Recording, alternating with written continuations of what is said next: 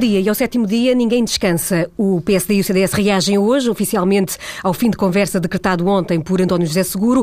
O Palácio do Belém está em silêncio, para ainda a dúvida sobre se o Presidente vai voltar a falar ao país e se será hoje, depois de uma semana em que os três partidos que assinaram o memorando com a Troika foram de visita às sedes uns dos outros. Cavaco Silva visitou e dormiu eh, entre as cagarras nas selvagens e disse não ter mais notícias do continente, pelo meio uma censura dos verdes, ao governo que o PS assumiu como sendo uma pressão sobre os socialistas, encontros entre a esquerda à esquerda do PS, com um tiro-alvo para os socialistas, e Passos Coelho a falar para o país e para Belém, diretamente de um Conselho Nacional do PSD. Ontem, o PS disse que não vê razões para prolongar as conversas. Sem acordo de salvação nacional entre PS, PSD e CDS, estamos de volta ao Palácio de Belém, que é, como quem diz, ao ponto de partida. Pedro, Pedro Adão e Silva, Pedro Marcos Lopes, bom dia.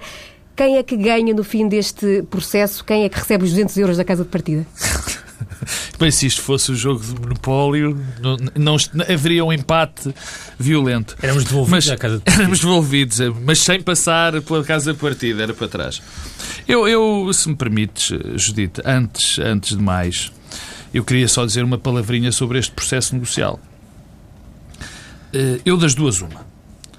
Ou os documentos que foram apresentados pelos dois partidos não foram os verdadeiros documentos de negociação, ou então isto foi uma gigantesca brincadeira que fizeram com os portugueses e, e, entre, e, uns, e uns com os outros, entre os partidos e os outros, porque eu estive a ler, uh, não em profundidade, tenho que o dizer, mas estive a ler o suficiente dos dois documentos e cheguei a uma, uma conclusão que qualquer pessoa que os leia pode, pode chegar.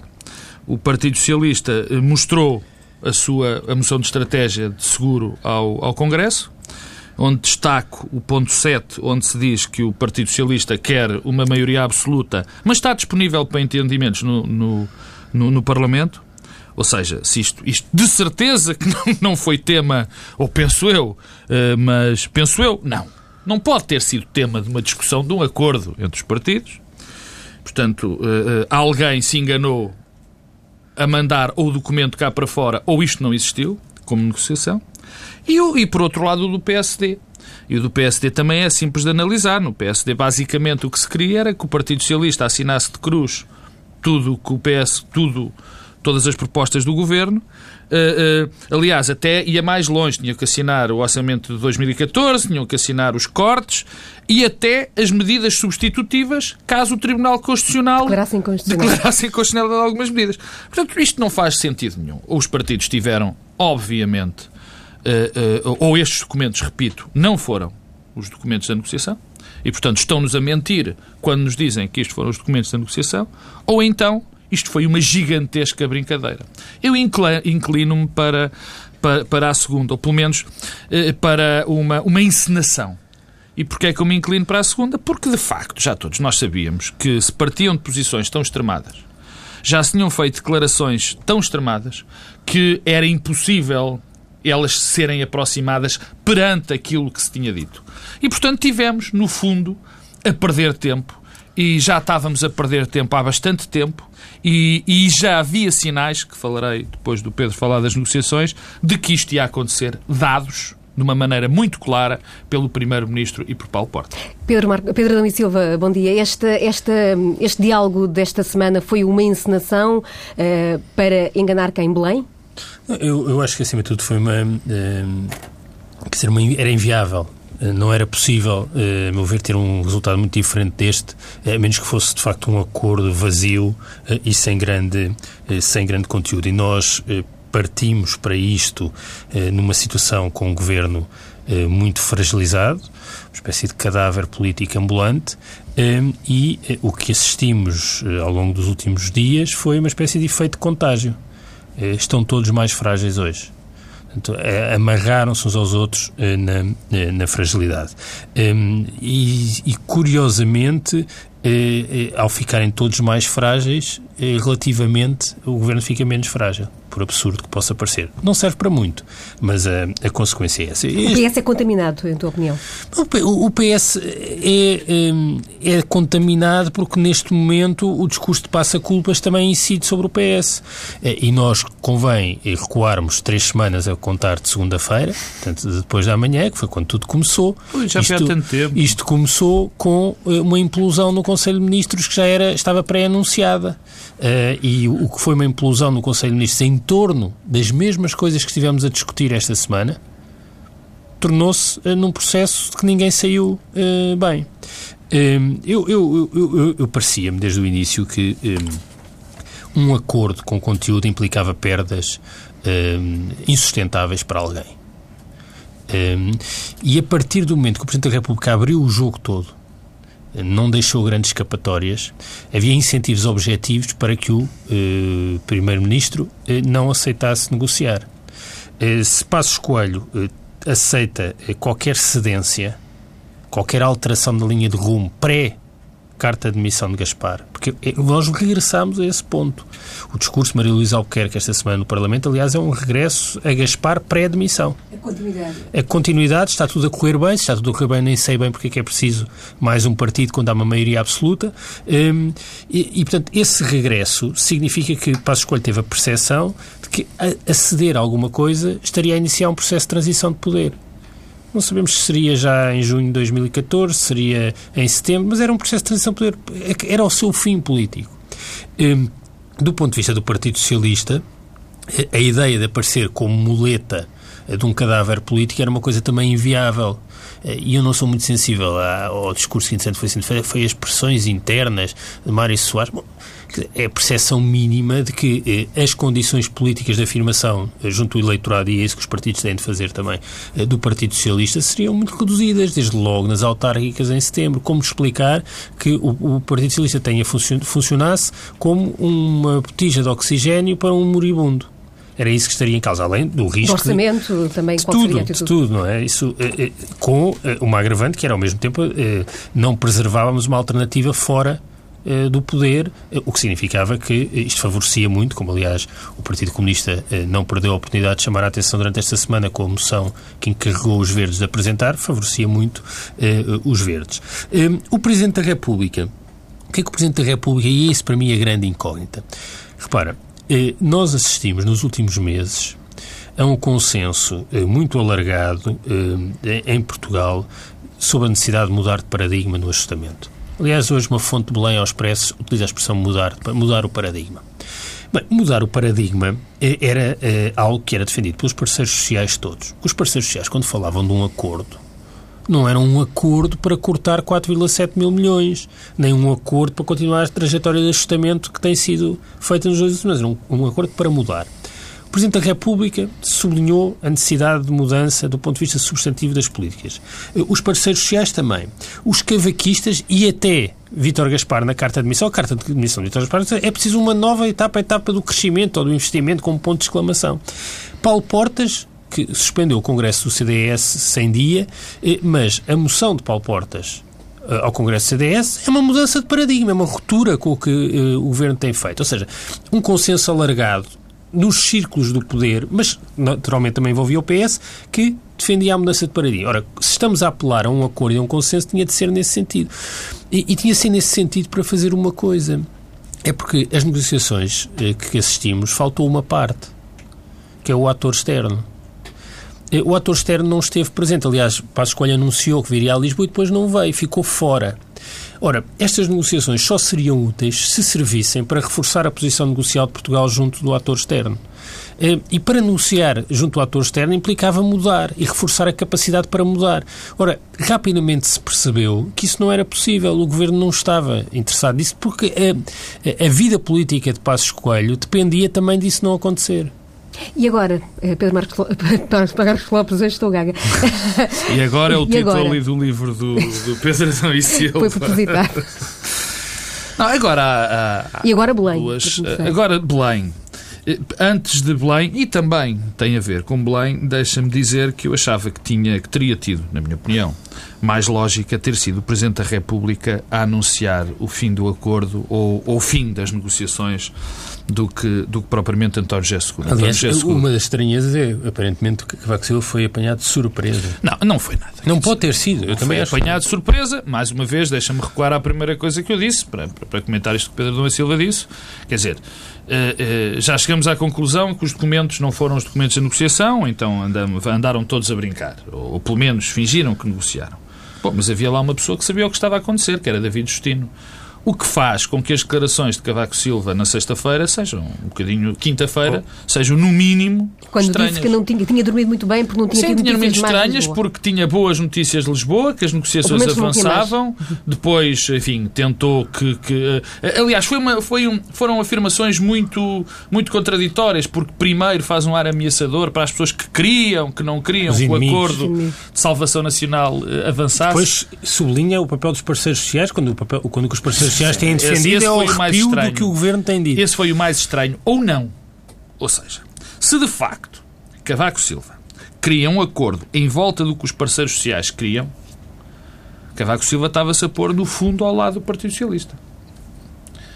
Só que a mensagem que ele dá era também, ou pelo menos foi o que foi público durante a semana passada, contra pessoas dentro do Partido Socialista que não criou o acordo. Portanto, aqui uma contradição, uma atrapalhada completa de afirmações e não afirmações.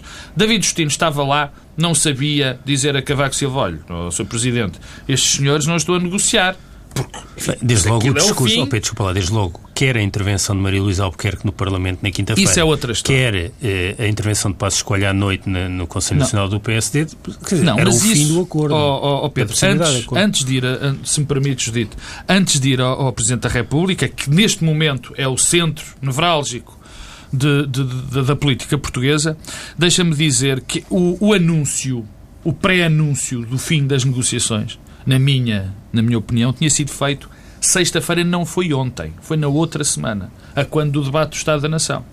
Porque se te recordares daquilo que se passou no Estado da Nação, nós assistimos a Paulo Portas a dizer que a grande solução, a melhor solução, continuava a ser a da remodelação que tinha sido proposta, aquela que transformava Paulo Portas no verdadeiro primeiro-ministro e em, e em Pedro Passos Coelho no Rei das Berlengas. E essa é que era, essa que tinha ainda lógica. Eh, Passos Coelho dizia que não gostava da solução de, de, eleições, de eleições antecipadas. E voltou a dizê-lo esta semana? Bom, isso começou sexta-feira. Depois passamos quinta-feira para o debate de, da moção de censura do, do, do, dos Verdes, onde assistimos a, a, a cenas muito próximas. Primeiro, tivemos uh, o, o, desta vez Passos Coelho e já não Paulo Portas a, dizer, a dizer que a remodelação avançaria. E depois disse que seria um desrespeito absoluto pelos portugueses se as eleições fossem antecipadas. Atenção. E antecipadas não falou para, para setembro ou outubro, as que seriam em junho. Bom, acresce isso, o que o Pedro Adão e Silva já disse, que Maria Luísa Albuquerque fez um discurso absolutamente Gaspariano. Pré-carta de Gaspar, dizendo que estava tudo finalmente a correr não é bem. o Gaspar dos últimos sete Sim, dias. Sim, não, não, é o Gaspar dos últimos sete dias. A dizer que finalmente estava tudo a correr, estava tudo a correr melhor, digamos assim, que a política tinha que continuar a ser seguida. Com Paulo Portas impávido e sereno Com Paulo Portas a, a olhar para aquilo que estava a passar. Portanto, no fundo, o que eu quero dizer com isto é que este, este, este, este, este, este, este fim deste, do fim deste processo já estava uh, o desfecho, portanto, peço desculpa, estava a, a faltar a palavra, Contagiei. já estava, já estava pré-definido, ou pelo menos foi pré-anunciado pelo Primeiro-Ministro quando faz estas declarações. O que é que estas declarações uh, significam? E aqui entro com o Presidente da República. É, na minha opinião, uma abertura de uma guerra institucional. E uma guerra institucional grave Aliás, eu já a semana passada tinha aqui dito, porque para mim nunca houve dúvidas de que, de que este acordo não, que não se ia atingir este acordo. Para mim não, não, não era absolutamente claro, era impossível, não, não tinha bases, não, não havia base de negociação comum sequer, é preciso o mínimo de base de negociação para um acordo chegar a algum lado. Neste momento vamos ver uma guerra institucional grave. Porque a questão que se levanta é esta. O Presidente da República foi claro nos termos Ele, primeiro, não deu posse àquela remodelação, nem sequer falou nela, porque, vamos lá ver se a gente se entende, está no texto, não tinha confiança naquela solução, nem achava que os interlocutores tivessem credibilidade. Isto está no texto. Bom, o, o, o Primeiro-Ministro aceita negociar, mas avisa que a remodelação é que vai para a frente. E mais, prepara-se para uh, fazer esta remodelação. E o que é que vai acontecer? O que é que o Presidente Cavaco Silva uh, uh, vai fazer? Há duas soluções. E essas soluções são óbvias, porque Cavaco Silva tirou de parte o Governo de Salvação Nacional. Uh, termo, eu não me canso de repetir, detesto este termo de salvação nacional, porque se aquilo era o acordo de salvação nacional, não havendo acordo, o que é que temos agora? Perdição. O enterro nacional, a perdição nacional. Quer dizer, isto não faz sentido. É, é bom ter cuidado com, com as expressões e, e com as palavras. Mas há duas soluções. A primeira é o Presidente da República perde a face completamente e dá posse a, a, a, ao, ao novo governo, depois da remodelação, e é perder completamente a face. O Presidente da República eh, torna-se assim, mais uma vez, não como eu costumo, como eu estou, tenho ouvido, eh, andado a ouvir dizer, que o Presidente da República torna-se uma espécie de, de, de primeiro-ministro por cima de, de Passos Coelho. Eu acho que não. Eu acho que aí perde a face e perde completamente perde a capacidade de intervenção e torna-se, mais uma vez, o ministro sem pasta deste governo, ou então marca eleições antecipadas, que também lhe apresentam um problema de credibilidade a ele próprio, porque, porque ele passou. Três quartos do discurso a explicar. Foi a dizer que não devia haver eleições antecipadas, mas como Cavaco Silva é um político, é o nosso político profissional mais hábil e mais antigo também, ele não se esqueceu, no fim do discurso, de dizer: bom, a Constituição tem algumas soluções para estas situações. E a única Constituição que a única solução que a Constituição tem para, esta, para este tipo de situações é, de facto, a tal solução nuclear, a arma de destruição maciça, que é, basicamente, dissolver o Parlamento. E é, é o que eu penso que se vai passar. Pedro e Silva, ontem António Costa, ao sair da, da, comissão, da Comissão Política do PS, dizia que agora vamos lá então ver que soluções político, eh, jurídico-constitucionais tem o Presidente para apresentar uhum. ao país. Eu... eu antes de, de, responder exatamente àquilo que o Presidente eh, pode fazer agora, eu acho que a chave de tudo isto é o segundo resgate. Eh, e provavelmente tudo isto se passa eh, não porque os partidos e os políticos sejam irresponsáveis ou porque sejam os garotos, não. É porque eh, há causas profundas que é a inviabilidade de cumprir não aquilo, só, ficou também. acordado, aquilo que ficou acordado na sétima avaliação, que é o corte de 4,7 mil milhões, eh, e eh, a forma como estamos a ser empurrados com este nome ou outro para um segundo resgate.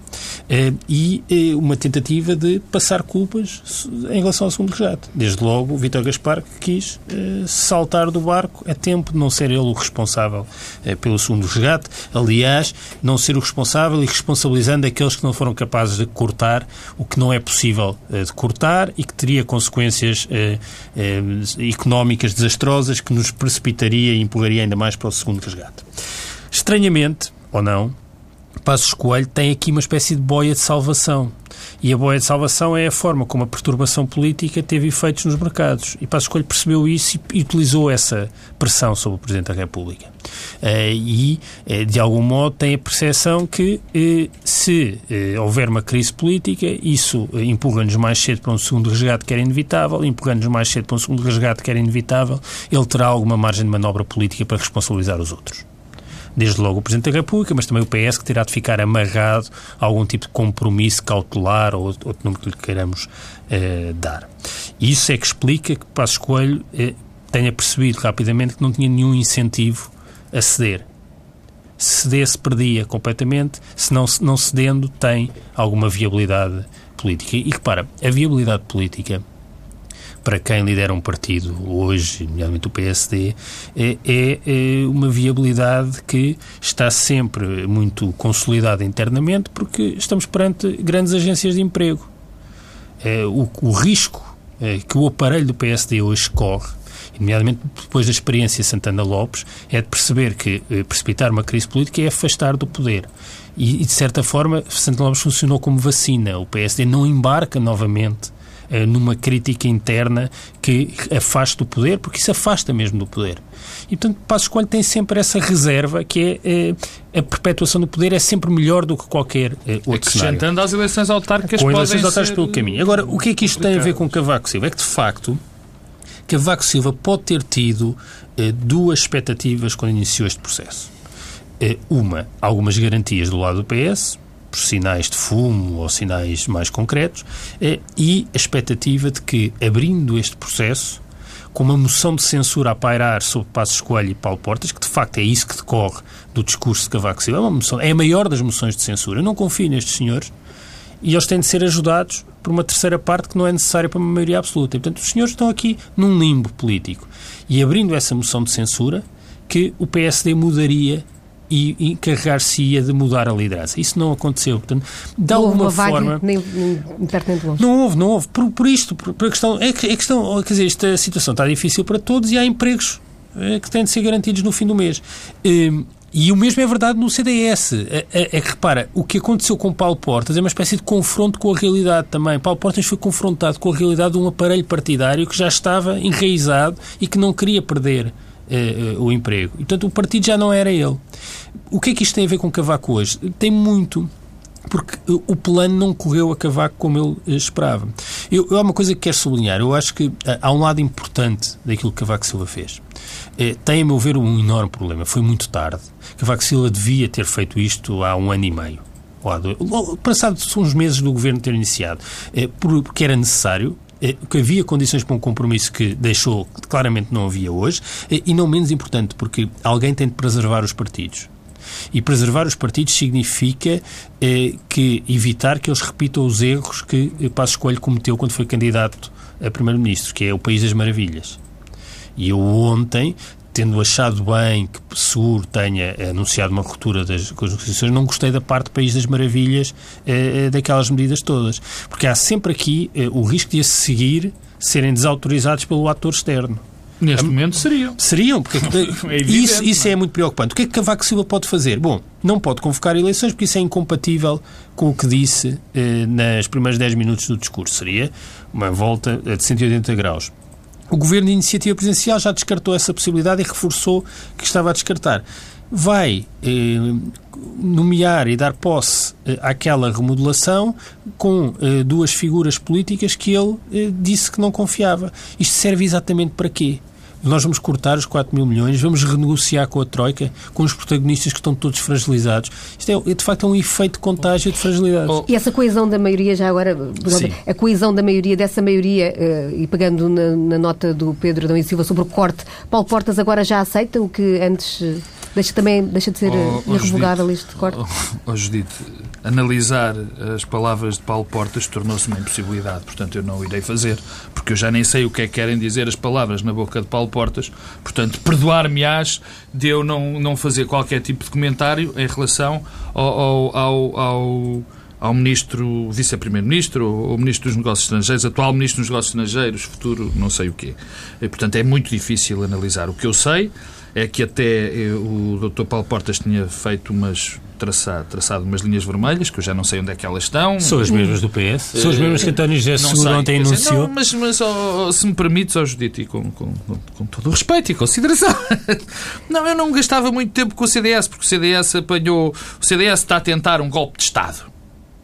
Uma espécie de um golpe de Estado. Que é ser ele a mandar na máquina do Estado ser, de facto, o, o, o partido que quer governar, tendo, tendo tido 12% de votos. Quer dizer, é, é, é, de facto, em termos, se nós analisarmos, enfim, de uma maneira fria e, e não olhando para as consequências que isso possa ter, possa ter no país, para as consequências para a democracia, é uma jogada de mestre. Convenhamos, não é? Conseguir uma coisa destas é absolutamente fantástico.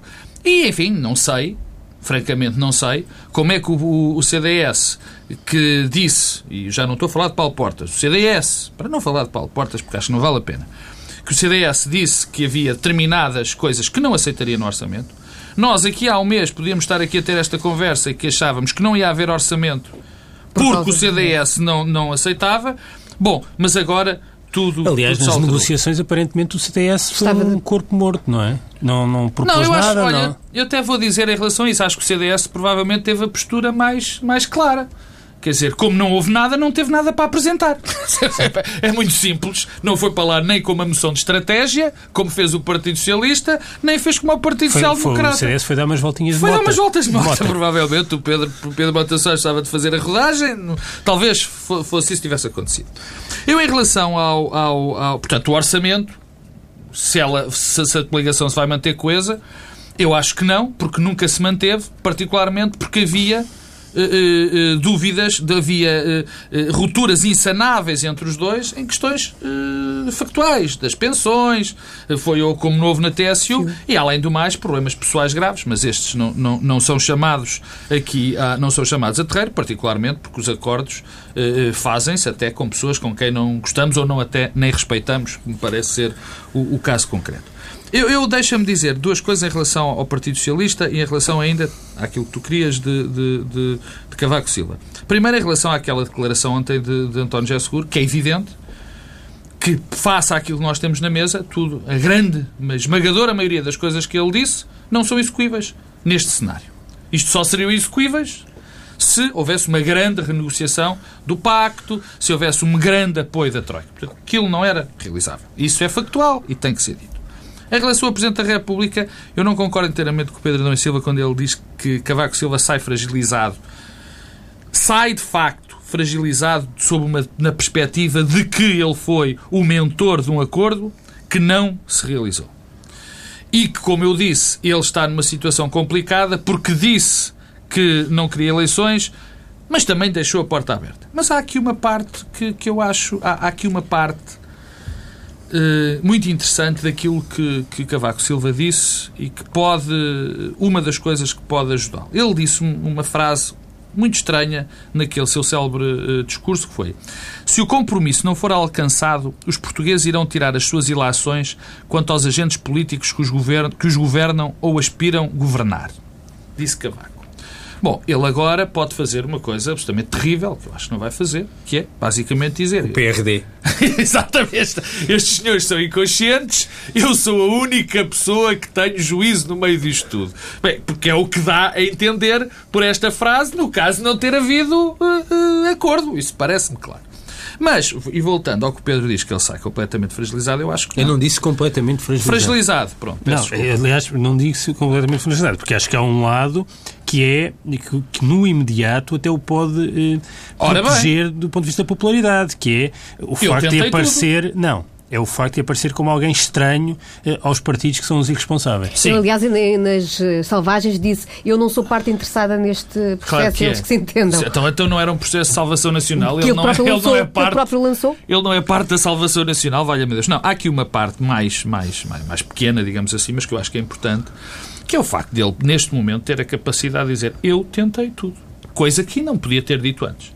Eu tentei tudo, tentei um acordo, podem dizer que foi tarde, provavelmente sim, provavelmente podia ter sido mais cedo, foi, foi a, a ocasião que eu achei melhor.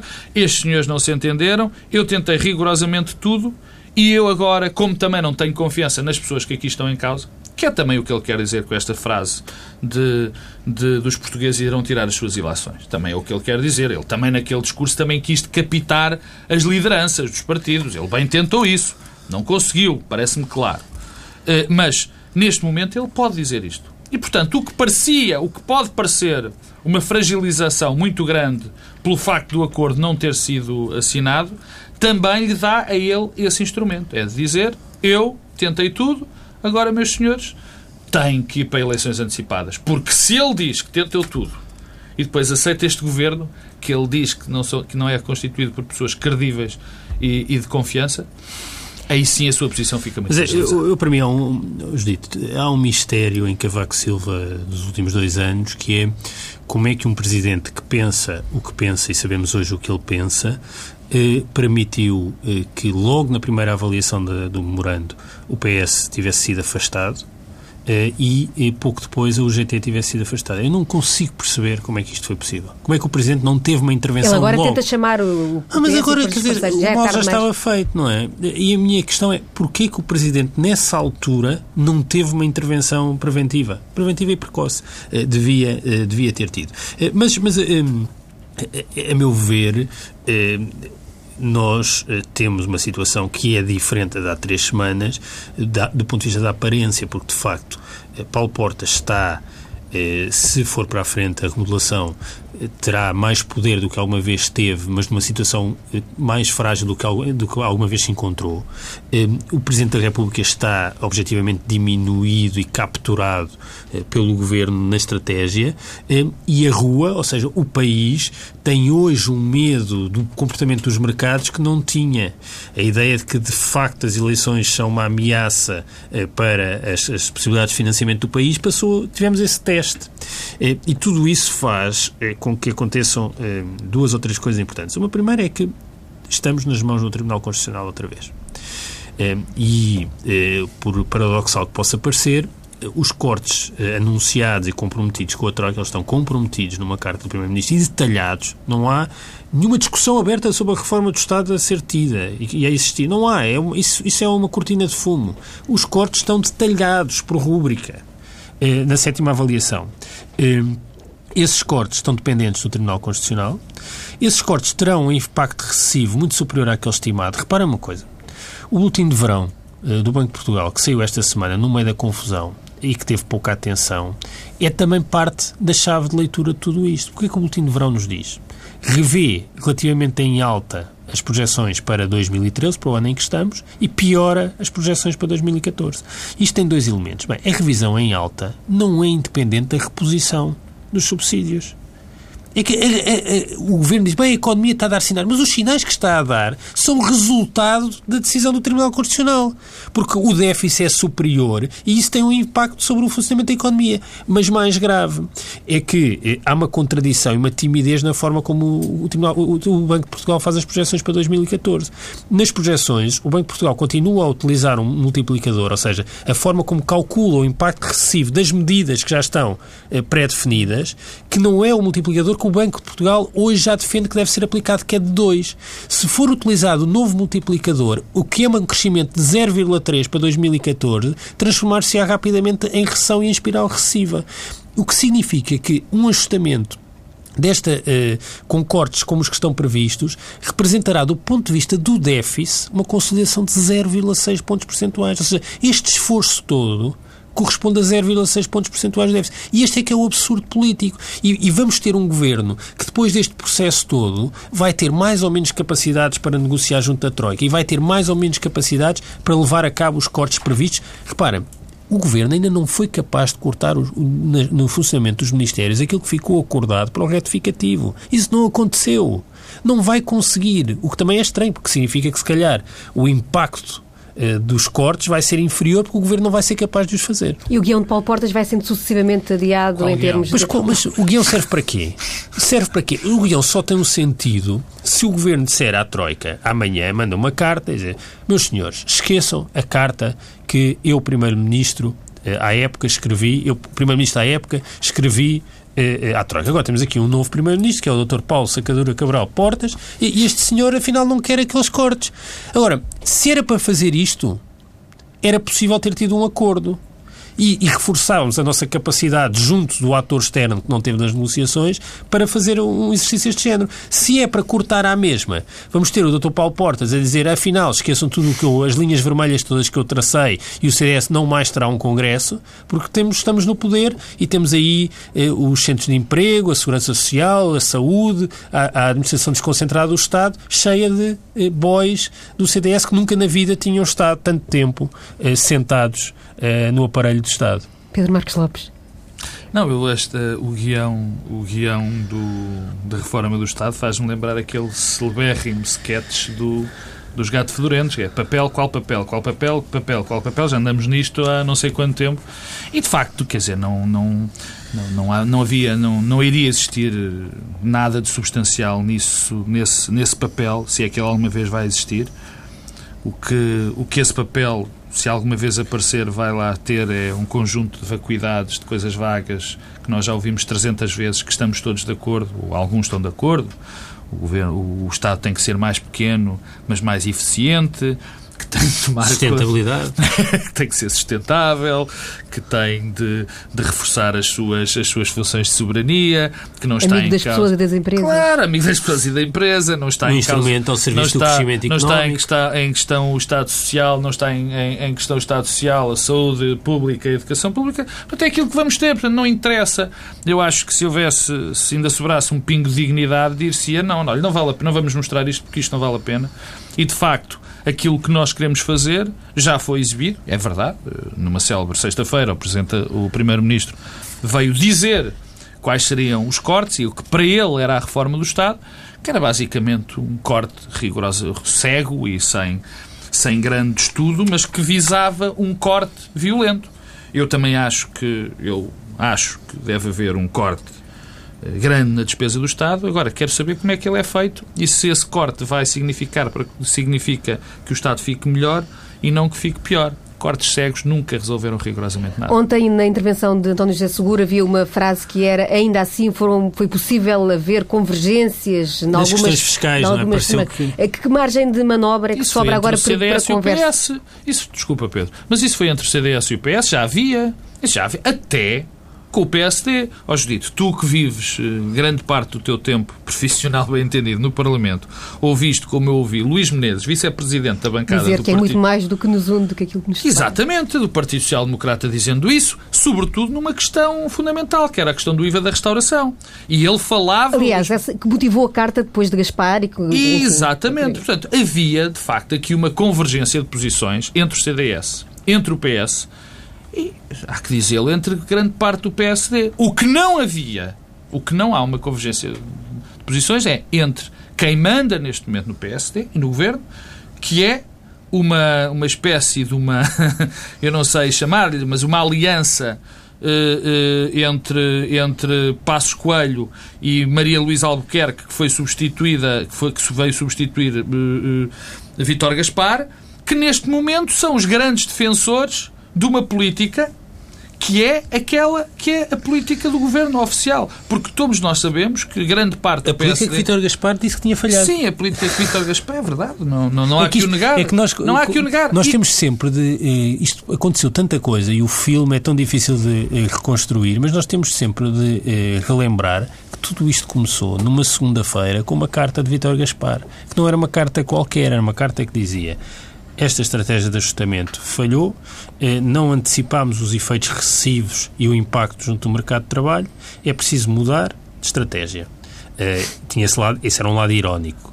Um, e depois há um problema de liderança e de funcionamento dentro do governo. Não foi possível, atempadamente, que era uma palavra que surgia em itálico, uh, uh, fechar a sétima avaliação e isso impossibilita que a oitava, que aliás já foi adiada para a nona, se realize. Aliás, e portanto o senhor que não liderou até aqui lidera. Foi aqui que começou. Foi Aliás, assim que começou. Há, há, há... E, e é aqui que estamos outra vez. E é aqui que estamos porque estes problemas foram varridos para debaixo do tapete e estão sistematicamente a ser varridos para debaixo do tapete. E vão reemergir sempre. Reemergir sempre. E, e é uma ilusão achar que é possível eh, consolidar a estrutura de poder eh, no governo tal como ela existe, ou tal como está pré-anunciada, sem que eles eh, regressem eh, em nome da manutenção do poder e da lógica de eh, os partidos eh, querem, ou porque há autárquicas, ou porque há um conjunto de pessoas que depende neste momento do poder, que isso é suficiente para garantir que não vai haver perturbações. Vai haver perturbações. Isto é a história grega. Repara, o uma governo, tragédia. É uma tragédia grega e é a história grega, porque o governo do PASOK implodiu com uma maioria absoluta de um só partido. E pelas mesmas razões, pela inviabilidade política de medidas deste género. Aliás, há uma, há uma, há uma se me permites, há, há, um, há uma narrativa que está a aparecer e que, que faz sentido, uh, que tem a ver com o segundo resgate. E o segundo resgate, outro nome que Como nós lhe chamemos, aliás, já tem vindo a ser negociado. E, e, essa narrativa diz o seguinte: que se houver segundo resgate, se houver segundo resgate, uh, uh, há uma narrativa que diz: bom, esse segundo resgate acontece porque há instabilidade política. Bem, e esta instabilidade política foi provocada pelo PSD e pelo CDS, não há que o negar. Ou então, uh, ainda mais reforçada, a narrativa diz: sim, se houver o segundo resgate, a culpa é diretamente do PSD e do CDS porque não conseguiram aplicar o memorando. Portanto, já sem a questão da, da Mas da percebes que agora eh, há margem para Passos claro, dizer a culpa claro. é de António José Seguro, que é se verdade. deixou aprisionar sim. por uns radicais que sim, tem lá no grupo não, parlamentar, sim. ou a culpa é do Presidente da República porque introduziu perturbação. Não, mas eu... Mas, mas eu estou só a explicar que claro. esta, é esta a boia de salvação de Eu Passos sei Coelho. que sim, eu sei que sim, mas a questão que se levanta é esta, e, e vai de encontro aquilo que, basicamente, que tu disseste e que eu, e que eu concordo e, aliás, e defendo. A grande questão que se levanta é que, de facto, a culpa do memorando não ter sido, teoricamente, a culpa do memorando não, não, não, não, não se ter cumprido ou ter falhado a sua aplicação é de quem governou. Essa é primeiro nível, mas não é inteiramente verdade. A questão que se levanta é esta. O memorando não era, não era realizável.